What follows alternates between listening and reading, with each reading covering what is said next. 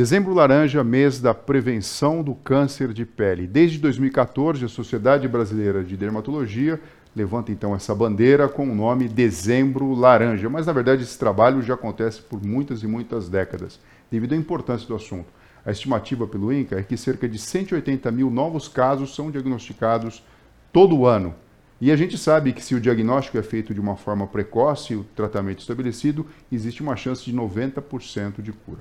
Para falar mais sobre isso, eu estou recebendo hoje aqui o Dr. Mauro Enokihara, que é presidente da Sociedade Brasileira de Dermatologia. Bom, estou aqui né, à disposição, porque o nosso papel justamente assim, é procurar orientar a população. Doutor Mauro, eu gostaria de saber o seguinte: a gente falou aqui da magnitude do problema, é uma grande incidência dentro dos cânceres malignos, né, em termos de número de pessoas acometidas. Mas de prático, o que as pessoas em casa que estão assistindo a gente aqui podem fazer para prevenir o câncer de pele? Bom, a gente fala em prevenção primária e prevenção secundária.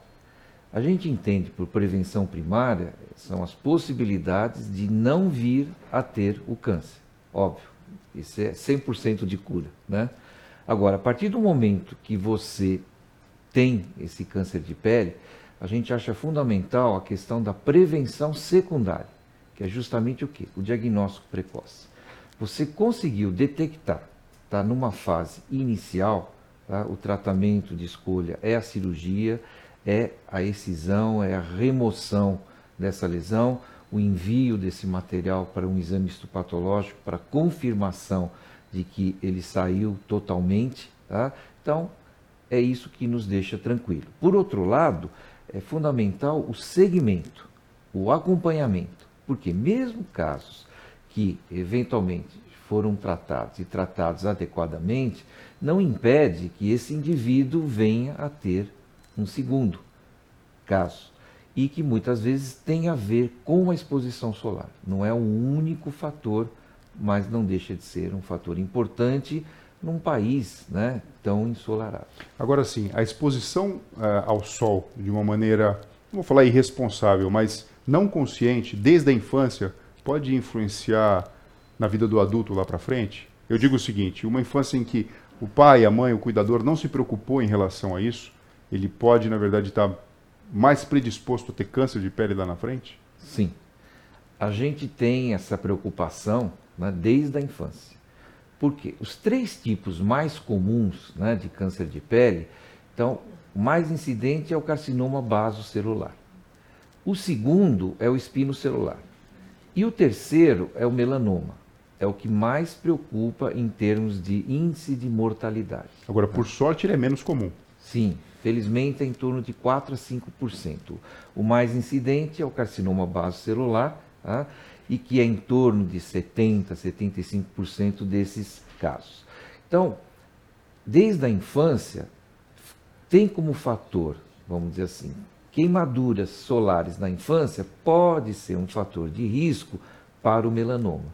Agora, se a pessoa se expôs desde a infância, cronicamente, então, além das manchas, que a gente fala muitas vezes como manchas senis, que não são senis, né? são a exposição crônica ao sol, que a gente chama de melanose solar. Como a questão das rugas. Então, as mulheres, normalmente, elas se preocupam mais, por quê? Porque tem a questão estética. Os homens, não vamos generalizar, mas nem sempre. Então, podem ter carcinoma, tanto celular quanto espinocelular, se a exposição for crônica. E para o melanoma, o fator de risco muitas vezes são exposições agudas, não só na infância, mas também durante a vida. Por isso que às vezes são executivos, adultos jovens que acabam tendo. E como é um câncer que na fase inicial ele é silencioso, porque não coça, não dói, não sangra, passa muitas vezes apercebido e é isso que a gente quer trazer de informação, não pânico, né? Informação correta e adequada para que a gente possa fazer uma detecção precoce. Agora sim, cânceres. Mauro, existem pessoas então que são mais predispostas a apresentar o câncer ou isso é igual para todo mundo, o câncer de pele? Não. É, o que acontece é o seguinte: como tem essa questão da exposição solar, tá? Então é mais comum em pessoas de pele clara, olhos claros, né? É, cabelos. Né? Então, são pessoas que têm mais facilidade de poderem adquirir. Agora, é claro que isso não é único. Né? Nós vivemos num país ensolarado, onde há uma grande miscigenação da população brasileira entre a população branca e a população negra. Então a gente tem que estar atento também que mesmo o paciente negro, ele pode vir a ter, por exemplo, melanoma em extremidades. Então quando a gente for examinar o corpo, a gente tem que examinar o corpo como um todo, tá? não só a pele, inclusive mucosas, né? porque muitas vezes pode acontecer também nessas regiões e nessas áreas. Então, existe uma predisposição e também genética. Por outro lado, existem até casos que são hereditários, como melanoma familiar ou certas genodermatoses, né, que são doenças genéticas da pele, como por exemplo xeroderma pigmentoso, que é um defeito na reparação do DNA, que pode fazer com que essas pessoas venham a ter precocemente, mesmo na infância, desde carcinoma basocelular, espinocelular e até melanoma. Agora sim, qual que é o jeitão para quem está assistindo a gente de um câncer de pele começando? É uma pinta, é um machucado, sangra? Como é que é em linhas gerais? Tá, então em linhas gerais, Fernando, é justamente assim. Então começa, muitas vezes, como se fosse uma mancha tá, que se torna sobrelevada, eritematosa, ou seja, avermelhada. Isso cresce lentamente quando a gente fala de carcinoma basocelular. Tá? O espino celular, às vezes, é até parecido predominantemente em áreas expostas, mas pode surgir em qualquer parte do corpo. E tem formas diferentes, né? Como você perguntou, a gente está falando em linhas gerais. Agora, por outro lado, pela origem né, do melanoma, que são de células melanocíticas, ou seja, aquela célula que produz a melanina, que é o que vai dar pigmento e cor à pele, então, ou é uma pinta que já poderia estar presente, que começa a se modificar, ou uma mancha que não existia e que de repente surge acastanhada. E castanho claro, castanho escuro, a gente chama a atenção para dois sinais. São formas né, de a gente alertar a população. Um é um sinal que chama assim, sinal do patinho feio. Tá? Um dermatologista francês, Jean-Jacques Grove, isso já décadas atrás, ele chamou atenção para aquilo. Então, se tem no tronco uma pinta que destoe do restante, tá? deve ser notado. Não que isso seja problema, tá? Então, eu não estou falando de diagnóstico, estou falando de tentativa de prevenção, certo? E existe um outro dado que a gente fala que é a regra do A, B, C, D, E. O que, que é isso? É uma forma mnemônica, certo? Para ajudar. Então, o A é a simetria, ou seja, se o formato daquela pinto, daquela mancha é irregular. B são as bordas. Se as bordas são bem delimitadas, certo? A gente também pensa numa lesão benigna, mas se elas forem irregulares, então você vê que eu estou usando o termo irregular. Então o que é regular é tendência a ser benigno. O que é irregular é uma tendência, às vezes, à malignidade. Não vamos generalizar. Uhum. C é cor. Se ela é normocrômica, ou seja, se ela tem uma única cor, geralmente é benigna. Mas se ela tem nuances de colorações diferentes na mesma lesão, é para a gente prestar atenção. E D é diâmetro. Teve um estudo da Universidade de Nova York, uns 20 anos atrás, que a maioria dos melanomas, estou falando de melanoma agora, tá? Elas tinham mais do que 6 milímetros. Agora, isso também não é uma regra, porque se tem 6, um dia teve 1, 2, 3. Então, quanto mais precoce for o diagnóstico, melhor. Agora, mais importante do que o A, B, C, D, porque eu falo assim, você pode ter qualquer um desses sinais, mas se aquela lesão, aquela pinta, aquela mancha está lá e não está se modificando, porque às vezes pode ser desde o nascimento, a gente fica tranquilo.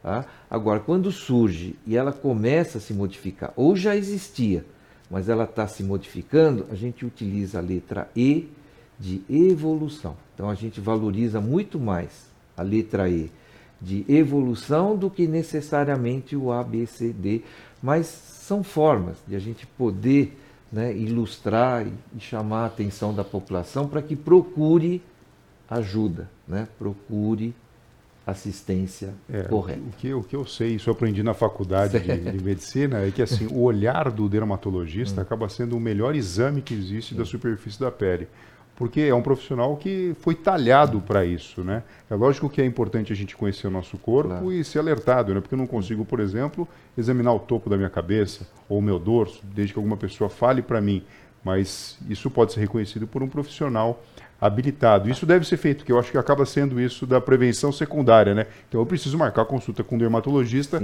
para que ele veja a minha pele. É. As campanhas, elas têm acontecido em dezembro, né, por conta da pandemia, né, infelizmente a gente deixou de fazer os mutirões, o screening, tá, porque isso não só a gente está examinando, mas a gente está conversando, a gente passa uma aula, a gente passa alguma coisa para chamar a atenção dessa população, tá certo? E o nosso exame mais importante é a inspecção, né, como você disse. Claro, nós somos médicos, nós fazemos toda aquela parte da história, do exame físico, não deixamos de né, atuar nesse sentido, mas o que nós mais valorizamos é o que nós estamos enxergando e o que o paciente também conta em termos de evolução. O que, que é importante também em relação, a gente fala, autoexame. Eu costumo dizer, não existe autoexame mais fácil do que o da pele. Né? Porque diariamente a gente está se trocando de roupa, você vai ao banheiro. Então você tem como muitas vezes se autoexaminar, certo? Sem criar paranoias, né? Uhum. Então, de frente a um espelho, você consegue se ver e muitas vezes, inclusive, as costas, né? Que você não vai ter um acesso. Então, eu costumo dizer assim: você tem um espelho grande, você tem um espelho de rosto, você pode usar aquilo como um um espelho retrovisor para poder olhar as costas, tá? olhar os pés, olhar a região genital, que muitas vezes a gente também não presta muita atenção, tá? ou então pedir, né? sei lá, um companheiro, um amigo, um outro familiar, para poder olhar áreas, como você mesmo falou, couro cabeludo, e a gente também tem feito campanhas, e a gente tem ido a profissionais como cabeleireiros, né, que estão, né, massagistas, fisioterapeutas, não são médicos, mas e não vão fazer diagnósticos, mas podem alertar né, para alguma mancha, algum sinal que está passando desapercebido, por quê? Porque no, sinal, no início é assintomático. E mais uma uh, coisa que eu gostaria de estar tá chamando a atenção, nós estamos num momento tá, que ter tatuagem certo? É, virou uma coisa impressionante. Às vezes a pessoa tem mais tatuagem do que pele visível. Tá? A recomendação, a gente não tem como impedir, mas é, é uma recomendação, certo? Evite quem tem muita pinta, quem tem muita mancha, fazer tatuagem nessas áreas. Por quê? Se começar a acontecer alguma alteração, infelizmente, e a gente já detectou e a gente já teve que atender certo pacientes com tatuagem que o diagnóstico foi retardado por quê? Porque a pinta, o melanoma, o baso celular, o espino celular, certo? Surgiu no meio de uma tatuagem. Quer dizer, isso é uma orientação extremamente importante e atual. Porque Sim. às vezes a pessoa, até por uma questão estética, pode buscar uma tatuagem para tampar alguma, alguma mancha, alguma imperfeição. Sendo que, na verdade, deveria primeiro passar com um dermatologista para verificar se está tudo ok, porque não adianta, na verdade, a gente tampar o sol com a peneira, né? Sim. Porque se o problema existe, ele precisa ser diagnosticado e tratado. E pelo que entendi, o tratamento geralmente é cirúrgico, é cirúrgico, e resolve grande parte dos casos se você faz, obviamente, ele de uma forma precoce e precisa. Mauro, antes da gente encerrar. Tá. Prevenção secundária ficou muito clara aqui, a importância de se detectar precocemente e atuar. Mas a, a, prevenção primária, a questão da exposição solar. Primeiro, a gente está falando de dezembro laranja, não estamos falando de dezembro amarelo. O amarelo, o verão, me lembra o sol. Queria que você falasse um pouquinho sobre isso. E segundo, existe uma recomendação específica de como eu devo me portar? Vou à praia, vou, por exemplo, participar de uma pescaria, vou jogar golfe, vou jogar futebol. Como eu devo me portar em relação ao sol e também em relação à questão da bendita vitamina D? Como que eu posso equilibrar aí esses pratos na balança? Olha, Fernando, é sempre importante estar tá colocando isso. Nós dermatologistas somos a favor da vida, não contra a vida. A gente sabe que o sol tem a sua importância, a sua necessidade, inclusive, né, como você colocou em relação à, à questão da, da vitamina D. Tá? Então, é, tem um, um lema que a gente fala assim: sol na medida, saúde na certa. Tá? Então, o importante é o equilíbrio. E o que, que é o equilíbrio? Equilíbrio é individual. Né? O que é exagerado para mim não necessariamente é para você e vice-versa, para qualquer outra pessoa. Então, a gente recomenda fotoproteção. Fotoproteção é um conceito amplo, tá? Fotoproteção não é o uso exclusivamente de filtros solares. São favoráveis que se utilize o filtro solar, ele tem o papel dele, é importante, mas fotoproteção é chapéu, boné, guarda-sol, sombra, óculos escuros, que pode ter também problema de catarata, né? quer dizer, para visão, né? e o horário que vai se expor. Então, o pico da radiação ultravioleta, né? principalmente B, é em torno do meio-dia. Né? E que não é o melhor sol para a pele. Né? Então, o que se preconiza é de 9 a 10 horas da manhã, da manhã caminhar, se expor, saúde. E após as 14 horas. Então, o dezembro laranja e não amarelo ah, é porque assim, estamos querendo falar de proteção, fotoproteção. Então, o sol do final do dia, do final da tarde, ele é alaranjado quando ele vai se pondo, tá? e não do meio-dia, que é amarelo. Então, as pessoas podem se caminhar, né, caminhar, se expor, ninguém é contra. Tá? O ruim é o exagero, e o exagero tem consequência. Então, exposição, queimadura aguda, tá? é ficar vermelho, arder, fazer bolha e descascar. Exposição crônica, é manchas, rugas e até possibilidade de câncer de pele. Então, a, a mensagem que a gente quer deixar é: primeira coisa, é, se, se a gente puder classificar como doença, eu diria assim: pior doença é ignorância. Ou por falta de conhecimento, ou por negação. Eu acho que é pior ainda. Então, nosso papel tá, é orientar, é educar, certo? E as pessoas procurarem, quando sentirem necessidade, tá? Da mesma forma que se fala da prevenção do câncer ginecológico, da prevenção do câncer da próstata, certo? O câncer da pele, como outros cânceres, né?